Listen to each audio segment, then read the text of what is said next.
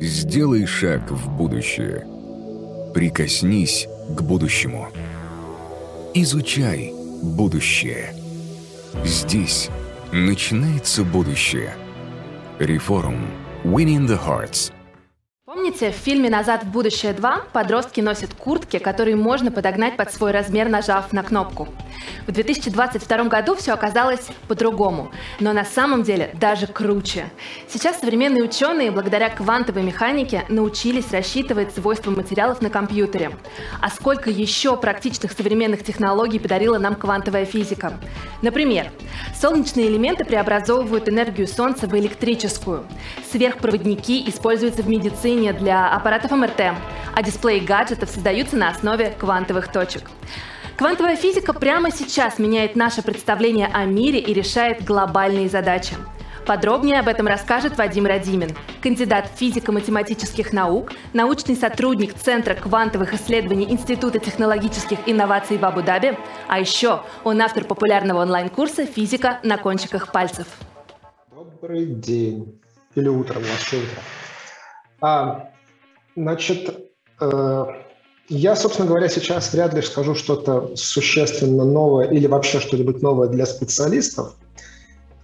Очень часто после таких лекций задаются, говорят, вот ничего нового не услышал. Ну, извините, что-то новое в плане квантовой физики – это не задача популярной лекции. Лекция будет все-таки популярная. А для начала хочется разграничить область применимости квантовой физики. Я говорю постоянно квантовая физика, хотя в отечественной традиции любят говорить квантовая механика, ну потому что так сначала повелось. По большому счету квантовая физика это более корректно, потому что квантовая физика, она сразу такой вот сразу такой аппарат, который работает во всех областях физики и в квантовой оптике, и в, квантовых, э, в квантовой термодинамике. И можете еще сказать что угодно, присовокупив к этому делу слово «квантовый», и с большой вероятностью это будет правильно, это будет корректное словосочетание. Вот, квантовая физика, ее часто путают с общей теорией относительности. Это две очень успешные теории 20 века, которые дали людям понимание о том, как устроен мир – но только на разных уровнях. Квантовая физика работает на микроскопическом уровне. Ну как работает? Квантовая физика описывает явления, позволяет э, рассматривать математически, там, физически э, явления, происходящие на микроскопическом уровне, на уровне атомов, электронов и так далее.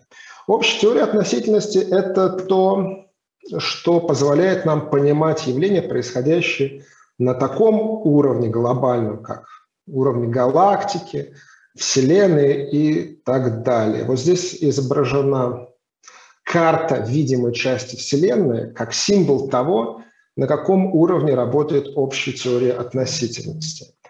А, и здесь же рядышком изображен атом. Это символ атома. Это, разумеется, не атом. И вообще атом изобразить невозможно, потому что для того, чтобы вот э, изобразить математическое, так сказать, строение, ну как мы вот как мы понимаем с точки зрения математики строения атома, нам не хватает э, размерности нашего пространства, его так вот изобразить невозможно.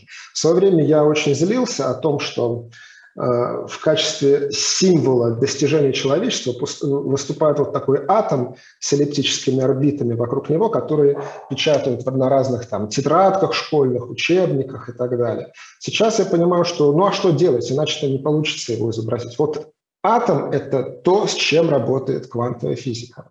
И вместе эти две успешные теории, общей теории относительности квантовой физики, они очень плохо склеиваются. Точнее, они в известной степени не склеиваются никак. Они склеиваются через наш, через наш вот обычный макроскопический мир, через мир, вот, в котором мы живем, нашего уровня, лабораторного уровня, если угодно, уровня стола, здания, человека. Ниже это макроскопический мир, выше это там какой-то галактический уровень. И вот э, две теории, описывающие мир на галактическом уровне и на микроскопическом уровне, они вместе не сходятся. И это одна из проблем современной физики. Таких проблем много, нерешенных проблем. И вообще есть общее понимание, чем больше мы знаем об устройстве нашего мира, тем больше мы обретаем нерешенных проблем и нерешенных задач. Так что в этом отношении должен несколько расстроить публику. Но я думаю, что многие в курсе этого обстоятельства. Это, собственно говоря, вот сначала там лежала девушка на траве, дальше мы уходим от этой девушки на, на галактический уровень какой-то, на уровень космоса, сначала Солнечной системы, вот у нас там что-то мелькают планеты, насколько я вижу на моем маленьком экранчике. Дальше у нас галактика там мелькнула, и, видимо, вот сейчас мы рано или поздно дойдем до метагалактики и поедем обратно. То есть вот у нас наш уровень, уровень человека, уровень, с которым мы работаем, описываем его в рамках классической физики, там, ньютоновской механики и так далее. Теперь мы ушли далеко-далеко в космос, потом мы должны вернуться обратно, вот мы полетели обратно и опять увидим Луизу на траве и заберемся в Луизу, насколько я помню, в ее глаз. Это мы, собственно говоря, теперь будем двигаться на микроскопическом уровне. На, макроскопическом уровне был уровень э, общей теории относительности, теории гравитации, вот, которые описывают наш мир на таком уровне. Сейчас мы пошли, увидели какие-то кровяные тельца, причем здесь уже э, масштаб искажен. Мы вот практически мы увидели сосуд, зашли в сосуд, и там уже сразу такие слоноподобные кровяные тельца. Ну вот нет, это только в случае, наверное, тромба и еще что-то. Здесь уже искажен масштаб, дальше мы дошли до уровня атома, кварков и так далее. Но как бы то ни было, вот этот микроскопический уровень атомов и так далее, это уровень квантовой физики. А Луиза – это не уровень квантовой физики. И э, сознание Луизы – это тоже не уровень квантовой физики. В этом отношении, в этом отношении э, надо сказать, что э, квантовая физика не работает с макроскопическими системами, она в известной степени не способна их решать. Их лучше решать при помощи там, других каких-то модельных подходов и так далее. Это э, не, не, не объект изучения квантовой физики. В этом отношении я почему это сейчас вот так подробно останавливаюсь? Потому что вот э, постоянно говорят квантовая физика и сознание человека, влияние сознания на ход эксперимента квантовой физики. Вот сознание человека – это макроскопический объект, это не какое-то сферическое сознание в вакууме. Это что-то привязанное к телу, к мозгу, к телу Луизы. Да? И вот этот макроскопический объект не является объектом рассмотрения квантовой физики. В этом смысле а, все вот эти разговоры и все эти подходы и спекуляции о том, что вот квантовая физика и сознание, они не имеют смысла в том смысле, в, том, в той степени, что вот мы ученые физики, физики, которые занимаются квантовыми объектами, мы не можем рассматривать сознание, потому что это безумно сложный объект по сравнению с теми, с которыми мы привыкли работать, с объектами, существующими в микромире, такими А, как атомы, электроны и так далее. При всей их сложности атомов, электронов, вот так сознание еще гораздо более сложно. Вот как если вот какого-нибудь там микробиолога, который занимается бактериями, его взять и попросить э, возглавить проект по созданию звезды смерти, да, вот такой гигантский какой-то объект. То есть вот он будет главным конструктором звезды смерти, а он привык заниматься бактериями. Но он некомпетентен в области создания звезды смерти, потому что это гораздо сложнее, это гораздо больше, гораздо... это вообще вне его области знаний, вне его, вне его занятий. Вот, это я кстати, между прочим, бактерия, наверное, ближе к звезде смерти, чем атом к мозгу, имеется в виду по своим масштабам, хотя я не проводил оценку, это не точно. Собственно говоря, квантовая физика зародилась тогда, когда люди спустились на микроскопический уровень, спустились на уровень отдельных атомов, когда они выяснили, что э, вещество состоит из атомов, вот здесь вот приведена фотография знаменитого опыта Резерфорда, когда ученые поняли, что вот есть какие-то атомы, у них есть ядра, эти ядра плотные, компактные, а вокруг ядер что-то такое в значительной степени более пустое, разряженное. Да? Вот, когда они спустились на этот уровень, и когда они не смогли описать происходящее на этом уровне, когда людям стали доступны инструменты, средства изучения э, материи на микроскопическом уровне, вот тогда стало понятно, что законами ньютоновской, ньютоновской механики это дело не описывается.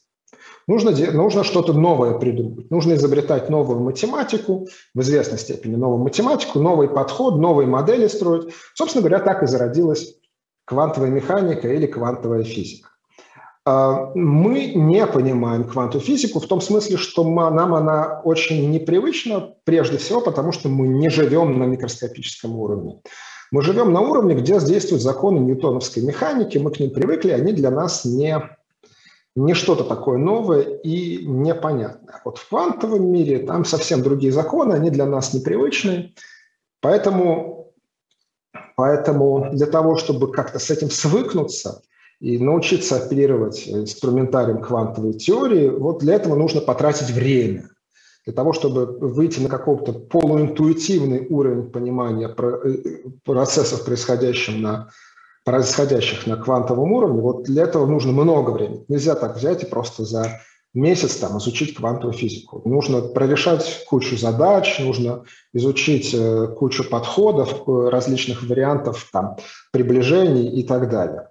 Это не так просто. И все это начинается с довольно-таки странного и непривычного математического аппарата.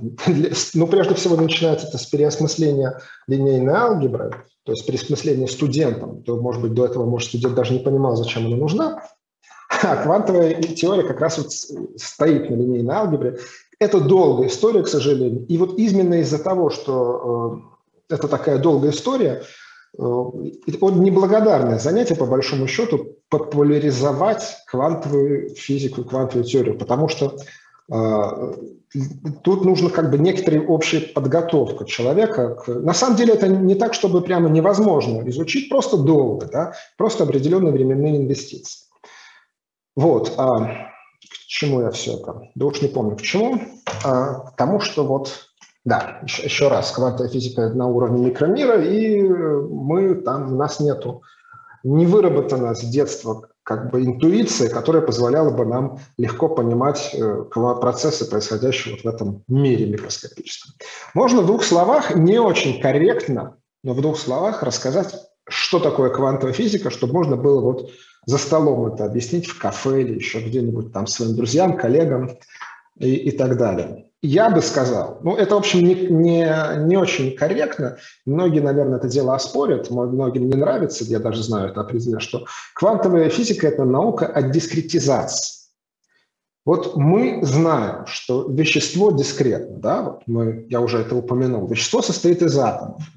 Мы не можем от вещества отщепить меньше одного атома это будет уже, уже не вещество, это будет что-то другое. Ну, в смысле, другое какое-то вещество. Это будет какая-то элементарная частица. Но вот какой-то, можно себе представить, пластилин, и чтобы этот пластилин оставался пластилином, и вот меньше атома, это будет все еще, это уже не будет пластилин. Больше атома, ну, вроде бы, наверное, пластилин, да, два атома, наверное, все еще. Ну, там, правда, не атомы, там же какие-то полимерные цепочки.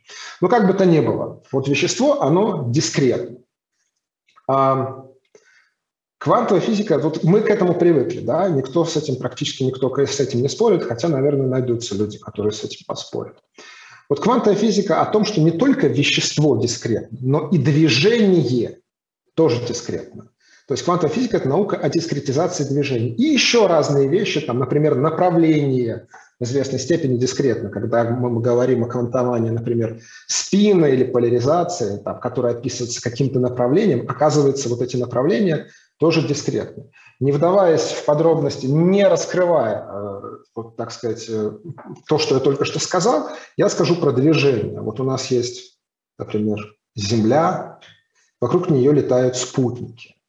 И мы этот спутник, мы, мы их можем переводить с орбиты на орбиту, да? с любой орбиты на любую орбиту, то есть сообщая или там, отнимая у него, соответственно, энергию, кинетическую энергию, и он будет там переходить на другую орбиту, менять свою потенциальную энергию. Между орбитами нету никакого провала, нету никакого зазора. То есть э, между любыми двумя орбитами найдется другая, третья орбита, которая будет вот между ними лежать по энергии. Да? В этом отношении э, как бы орбиты, они непрерывны.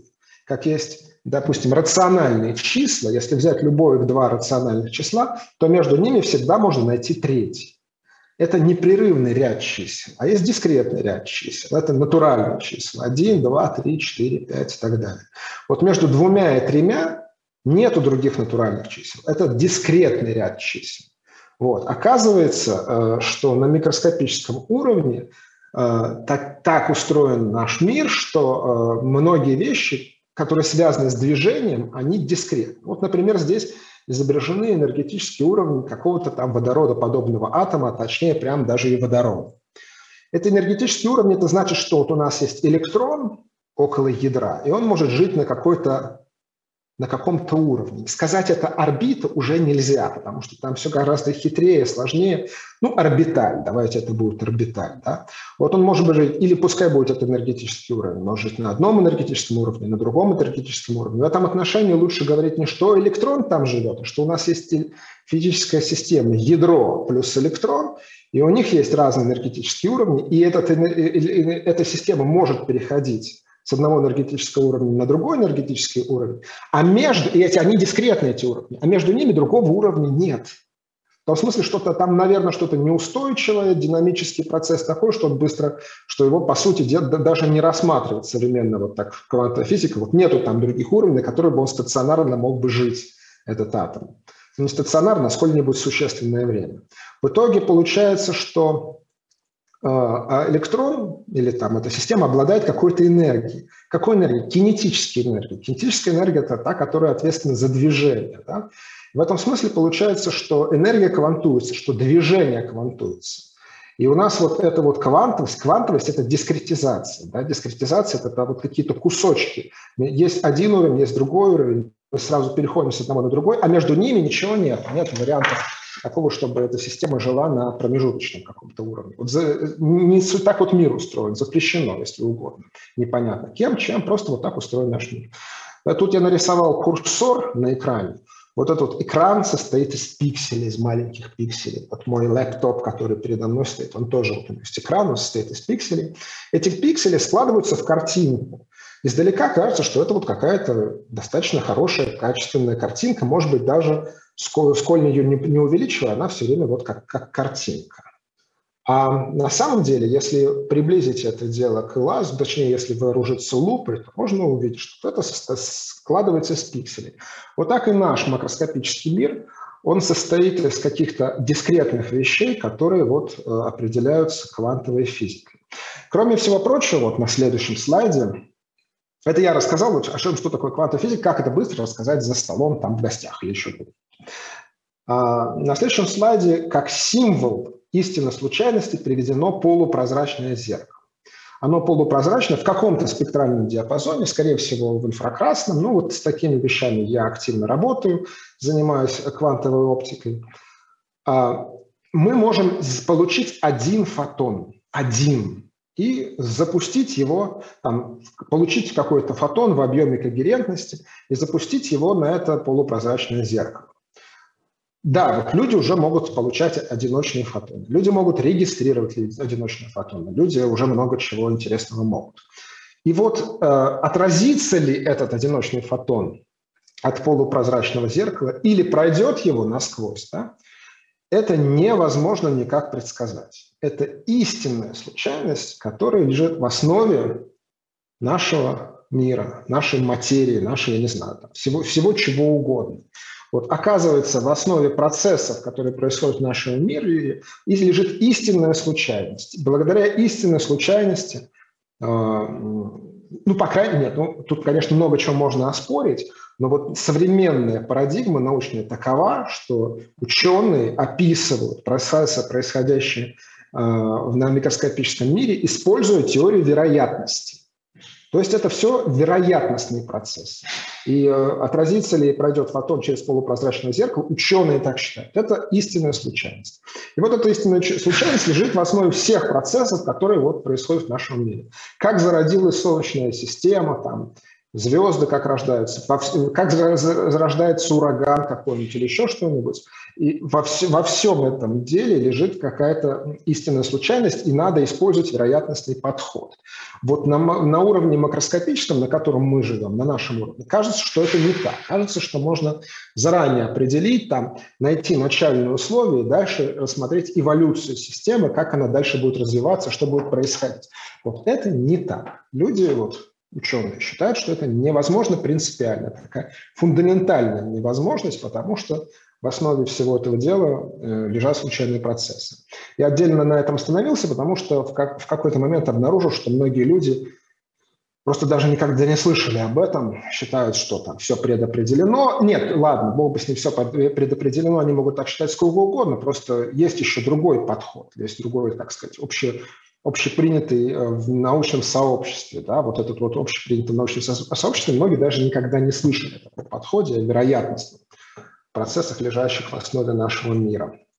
Вот. То есть, по большому счету, фатума, предопределенности с точки зрения современной физики этого нет.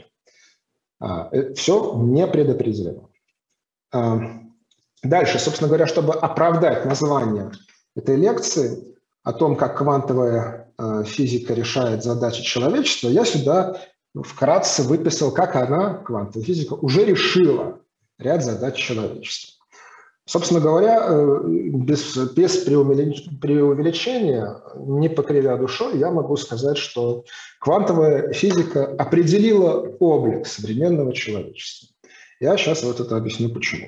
Вот тут э, в качестве, в виде некоторых пиктограмм я вырисовал, там, выписал, как угодно, э, основные разделы квантовой физики, важные с прикладной точки зрения. Разумеется, тут наверняка малая часть того, что можно было бы еще понарисовать, но вот как я смог придумать, как это дело разбить на какие-то основные разделы, это вот, например, физика элементарных частиц – там ядерная физика и так далее. Квантовая химия, которую можно выделить в отдельную область знаний, в отдельный модельный подход. Физика твердого тела. Ну, по большому счету, физика твердого тела включает в себя много чего. Это вот и физика полупроводников, и физика магнитных явлений, и вообще очень большую так, область знаний можно включить в физику твердого тела. Но я отдельно немножко упомянул о ней. Я э, тут вот приведя ячейку обратного пространства. Дальше это сверхпроводимость, которую вообще-то тоже можно внести в физику твердого тела. Ну да ладно. А, лазерная э, физика, физика лазеров и лазерные технологии. И вот в конце этого дела физика полупроводников.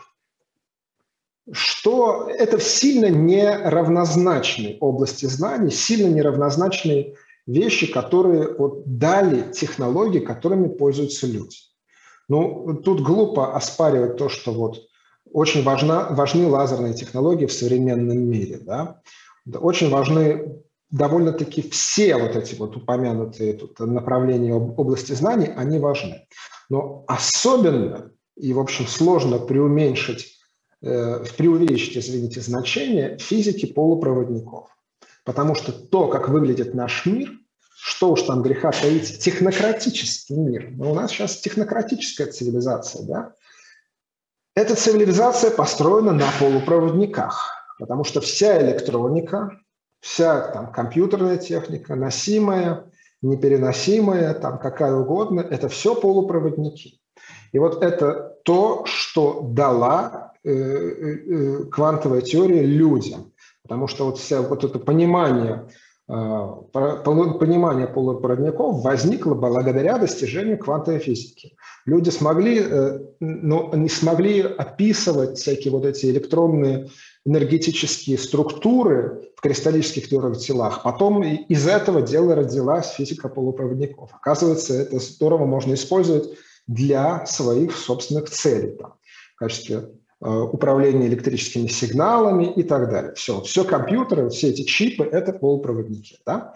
Если вдруг полупроводников не станет, ну, а, они станут более-менее бесполезными, если вдруг отруч, отрубить электричество, то все, наша цивилизация, она вот такой не будет, все, все остановится. Становится средства коммуникации, становятся банковские транзакции, становятся реанимационные палаты, все становится. Да? Вот, э, все, мы приедем опять в начало 20 века. Поэтому, э, по большому счету, все, я оправдал название лекции «Как квантовая физика решает задачи человечества» уже решила.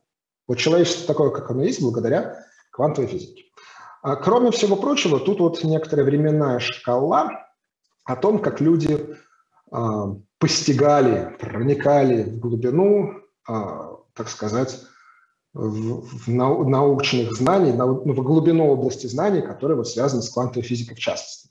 Для начала люди научились описывать и работать с так называемыми коллективными явлениями, когда у нас есть много атомов. Ну, много – это насколько много? Ну, там порядка числа Авогадро, 6 на 10 23 степени. Даже если в миллион раз меньше, все равно это очень много. Да? Это вот некоторые коллективные явления, некоторые такие ансамбли большого числа квантовых частиц, там еще каких-то.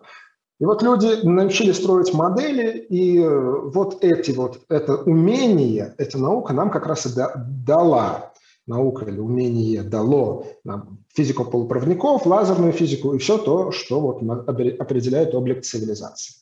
Но в последние, не соврать, чтобы лет 40 уже, люди потихонечку научились выходить на другой уровень взаимодействия с квантовыми объектами.